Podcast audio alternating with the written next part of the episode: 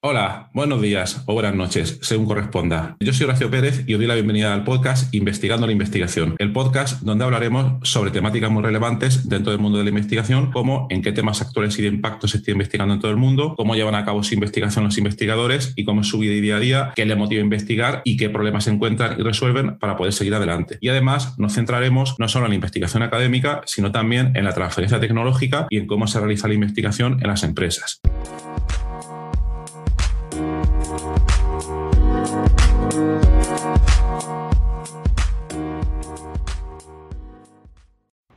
Hoy es martes 18 de enero de 2022 y yo voy a hablar en relación con el episodio del viernes pasado donde nombré Archive. Eh, os voy a hablar en relación con eso, con una web muy interesante que se llama Archive Sanity. ¿Por qué? Bueno, como comentaba en el episodio del pasado viernes, eh, muchos, en muchas áreas se tiende a publicar primero en preprint. Entonces os voy a recordar un poco primero lo que es un preprint. Un preprint es una versión eh, de tu paper que tienes prácticamente em, terminada o previa a enviar a, un journal. Y entonces eh, no quieres esperar a que te lo acepte la revista para darlo a conocer al mundo, para dar a conocer tu investigación, para que haya una discusión en torno a ella que pueda beneficiar y que bueno, mucha más gente pueda conocer sobre el trabajo que hayas hecho, lo cual tiene, como digo, muchísimos, muchísimos beneficios. También tiene sus contras, pero eh, nos vamos a centrar aquí hoy solo, solo en los beneficios. Entonces, como decíamos, una vez tú tienes ese eh, documento final ya preparado para enviar a la revista, lo que haces es que lo envías a un repositorio de papers, que en este caso hayamos comentado sobre Archive, y bueno, lo pones ahí y a partir de ahí, bueno, tienes un número de serie, tienes una, una URL, tienes un identificador, se puede decir de varias maneras, y ya a partir de ahí, bueno, pues ya lo envías a la revista que tú quieras. que tú quieras, pero que la tienes que coger bien. ¿eh? Eso ya hablaremos en otro, en otro episodio. Y luego ahí, pues dependiendo del área, pues puede pasar poco tiempo o, mucho tiempo. Si se trata de algunas áreas de computer science, eh, los sufridores de estas áreas, eh, es un hecho bastante, bastante curioso que aquí a veces un paper puede tardar meses, meses en, revisarse, cuando no, entiendo exactamente por qué.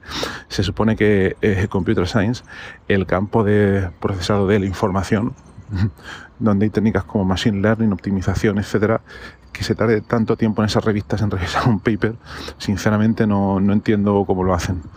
Muchos colegas que son del campo estricto de Computer Science lo dan como, como un hecho válido, como la realidad. Yo creo que mm, con bastante resignación, por desgracia, en que el proceso debe ser así, pero yo no estoy para nada de acuerdo y espero que esas revistas algún día desaparezcan completamente. Lo digo también como, como sufridor. Algunas veces hemos enviado algún artículo a una de estas revistas y voy a decir una de las revistas, no, no pasa nada. Expert Systems with Applications. Enviamos un paper eh, siete meses y no sabíamos nada. Habíamos escrito varias veces a lo típico, ¿no? Escribes al editor, oye, ¿qué está pasando? Me lo estás revisando. Sí, sí, pero ¿por qué te preocupas? ¿Es que tienes prisa? Eh, así, incluso llamándolo por teléfono, no, no lo cogía. en fin, hasta que decidimos retirarlo de esa revista y, y enviarlo a otra. La verdad que esto es una pena y esto lo que hace, sinceramente, al final es retrasar pues, el desarrollo de la investigación, del conocimiento, su divulgación y, y muchísimas cosas. Y por ejemplos como este y por muchísimos otros, es por lo que existen estos em, repositorios de papers, que em, yo creo que los primeros que se crearon fueron dentro del área de Computer Science, primero quizás por esta tradición de las revistas eh, de estos journals de Computer Science, de tener unos tiempos de revisión tan largos, quizás esa fue una de las primeras razones, y la segunda por la tendencia que a mí me parece bastante obvia de la gente que trabaja en estos campos de eh, crear sistemas de información, sistemas online, eh, porque esto se va a las raíces del desarrollo de la informática para poner toda esa información a disposición de todo el mundo. Mm. Entonces, bueno, tenemos Archive, como he comentado antes, pondré luego el enlace en las notas del programa como siempre. y ahí empezaron a enviar uh, preprints, gente principalmente del área de computer science, de física, física quizás más, más fundamental a veces, etcétera, y luego con el paso del tiempo, pues estos repositores, repositorios, perdón, Archive ha ido, ha ido ampliando eh, las áreas en las que puedes enviar tus trabajos y ahora hay muchísimas. Hay biología, química, etcétera, muchísimas áreas. De hecho, ya lo que empezó a pasar hace unos 5 o 8 años aproximadamente es que em, otras, iba a decir editoriales, pero creo que eso no sería por la palabra, la palabra adecuada, em, otras, digamos, asociaciones empezaron a ver el, potencial de estos repositorios de preprints y comenzaron a abrir, abrir otros, quizás un poco más nichos y enfocados en áreas en los que eh, este archive pues no trabajaba tanto, ¿no? Entonces tenemos, por ejemplo, para biología, BioArchive, una especie de réplica o fork, si lo quiere llamar así, ChemArchive, donde también hemos enviado nosotros algún preprint alguna vez. Y bueno, hay, hay muchos otros. Si buscáis en Google repositorio preprints y ponéis eh, vuestra área favorita de investigación, seguro que llegáis a alguno, ¿vale? Bueno, pues entonces tenemos Archive. Y entonces, primera, primera ventaja, voy a hablar solo de, las ventajas, pero bueno, sí, al final voy a comentar algún problema gordo también.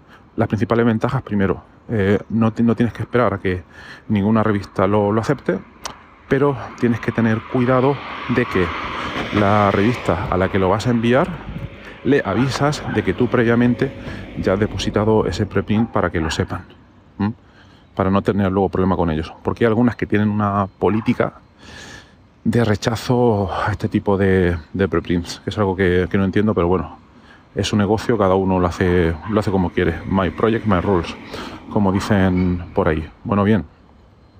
Entonces, em, tú, lo envías a la revista, has avisado de que has puesto ahí antes el preprint en un repositorio, ya tienes un enlace, tienes un, un DOI y lo bueno es que em, eh, la gente puede acceder a tu PDF sin pagar. Esa es la primera, la, primera ventaja, ¿vale? Quizás tú envías el paper y al final estará publicado en una revista donde la gente tiene em, eh, que acceder pagando, eh, la de acceso cerrado o paywall, como se dice en inglés, pero lo bueno es que ahí la gente puede acceder al PDF normalmente y, entonces, claro, la difusión de tu investigación es mucho mayor al hacerlo de esta manera. Esa es una de las principales ventajas y para ti es gratis, ¿vale? O sea, os lo podéis imaginar, ¿eh? Luego también se puede razonar por qué poner un PDF en algún sitio cuesta cero y en otro cuesta 2.000 o 10.000 euros, como acaba de anunciar Nature Neuroscience, que eso es una historia, ¿vale? Bueno, pues tú depositas ahí tu PDF, tu preprint, la gente lo puede consultar y tú puedes difundirlo. Puedes difundirlo por redes sociales, por múltiples canales, como, como ya sabes.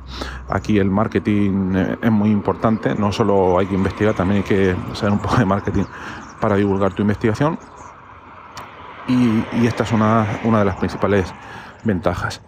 Luego, hay, hay otra, y es que eh, a veces esto depende también de cómo se hace ese marketing, se crean pequeñas comunidades donde la gente puede interactuar con tu paper y em, no, solo, no solo el número de citas, que es una cosa que viene quizá mucho a posteriori, sino que se pueden generar diversos debates en torno a, tus publicaciones en este tipo de repositorios. Entonces, en esta dirección está también una herramienta súper interesante derivada de Archive que se llama Archive Sanity. ¿Qué es esta herramienta? Bueno, pues es una herramienta que ahora mismo está mucho más centrada en computer science, en machine learning y todas estas cosas. Y que lo que hace es que recopila aquellos artículos, eh, bueno, mejor dicho, te voy a contar cómo funciona. Eh, tú te metes ahí, os pondré también el enlace, y entonces cuando, cuando accedes, puedes ver eh, por ventana de tiempo, es decir, últimos siete días, último mes o algo así, puedes ver eh, dentro de ciertas áreas, por ejemplo, imagínate Computer Vision, eh, Artificial Intelligence, qué papers han despertado más hype, qué papers han recibido más interacciones y lo puedes ver ahí directamente. Luego, si te registras en el sitio, también esas publicaciones te, las puedes guardar dentro de tu área personal para acceder más tarde, más tarde a ellas de manera bastante cómoda. Pero esto que os estoy contando aquí, que parece algo tan sencillo, eh, me sorprende que luego no exista de manera tan fácil en, otras revistas, en otros journals, porque como cada journal es un mundo, eh, luego los journals dentro de sus propias páginas no te ponen normalmente una manera fácil para que se genere una conversación o una discusión en torno a esas publicaciones, pero Archive y esta Archive Sanity sí que te lo permite. Y claro, lo beneficioso es que solo depende de, la publicación.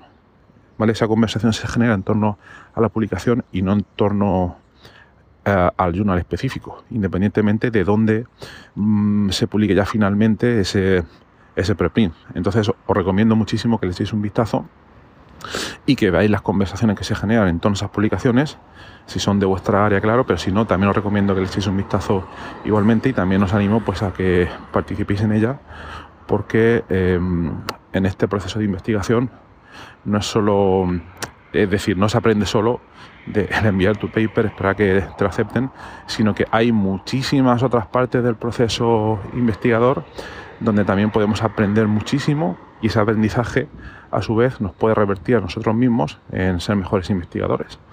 Entonces, eh, como he comentado otras veces, está el proceso de revisión de papers, que si se hace dedicando el tiempo justo y adecuado, ni mucho ni poco, por simplificarlo bastante, puede ser beneficioso para nosotros, para entender cómo funciona el sistema, para luego escribir nosotros mejores papers, pero también al participar en esas discusiones es como un complemento al proceso de revisión también, que nos puede suponer una ayuda bastante, bastante grande al ver esas discusiones eh, de que se queja la gente, que lo que la gente ve interesante, tú también bien puedes interaccionar con ellos.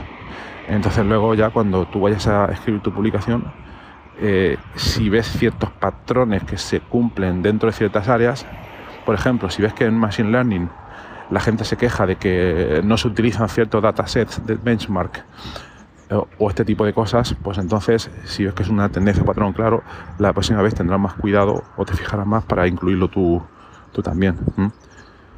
Entonces, bueno, hay, hay, muchísimas ventajas, pero yo creo que, lo más fácil es que si accedéis ahí y le echéis un vistazo y os registréis y lo probáis, veréis que hay papers muy, muy interesantes. Y luego la otra cosa es que, claro, en Computer Science eh, muchas veces la gente publica sus códigos en abierto en, GitHub. A eso le dedicaremos otro día, otro episodio. Y ahí tenéis una manera muy fácil de ver qué papers tienen los códigos publicados para que vosotros no solo leáis el paper, sino que luego vayáis ahí y accedéis al código para probarlo, eh, también discutir en torno al código dentro de GitHub. Pero bueno, eso luego comentaremos otro, otro día. Y para, para terminar, un, uno de los grandes contras que puede tener esta mm, idea de los repositorios de preprints es que em, si lo que estás publicando involucra una patente, eh, debes de haber depositado esa patente, obviamente, antes de presentar el preprint. Si no vas a tener mm, graves problemas eh, de falta de novedad inventiva y básicamente mm, esa patente no, pues no la vas a tener. Pero bueno, esto lo explicaremos también en otro episodio. Pues nada, espero que te haya sido interesante y que tengas un buen día. Chao.